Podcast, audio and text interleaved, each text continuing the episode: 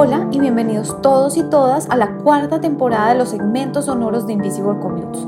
Como ya lo hemos venido escuchando, las trabajadoras domésticas pasan mucho tiempo trabajando y atravesando nuestras ciudades. En esta temporada les traemos los testimonios de los hijos e hijas de estas mujeres.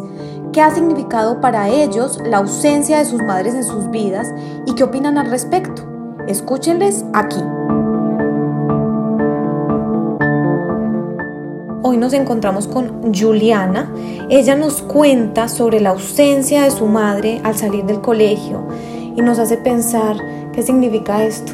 ¿Cuántos de nosotros tuvimos el lujo de que nuestras mamás nos pudieran recoger, que estuviera en la casa de alguna manera esperándonos, ayudándonos con las tareas y qué implica no tener ese lujo? Aquí les dejo su historia.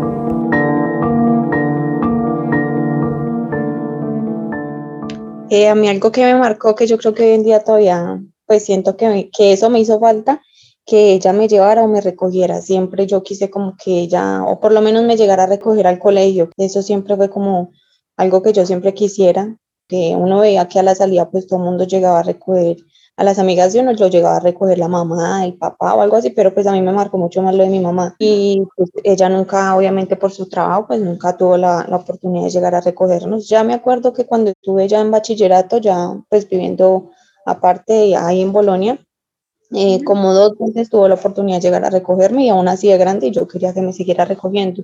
Como dos veces mal contadas, dos o una vez tuvo la oportunidad de ir a recogerme y para mí eso era lo máximo que mi mamá me fuera a recoger, era muy bueno porque es que yo recuerdo alguna vez como cuando estaba muy pequeña, yo recuerdo que em, yo pues supongo que hubo una época que ya no pudo trabajar o no trabajaba, no sé, y yo llegaba, obviamente nunca, no, o sea, en esa época no nos pudiera recoger, no seguía recogiendo la vecina, pero yo llegaba y recuerdo como que la casa tenía vida, como que em, estaba todo limpio, la pitadora estaba sonando. Tengo un leve recuerdo, yo creo que fue de un solo día, la pitadora estaba sonando, estaba haciendo como un, día muy bonito y llegamos y ella como que estaba ahí recibiéndonos a nosotras en la casa, entonces no sé, yo creo que fue por eso, pero tengo ese leve recuerdo de esa única vez que ella nos pudo, o sea, que ella pudo estar ahí en la casa cuando nosotras llegamos del colegio, pero el por qué yo quería que ella me recogiera en el colegio como tal, no, no lo sé por qué.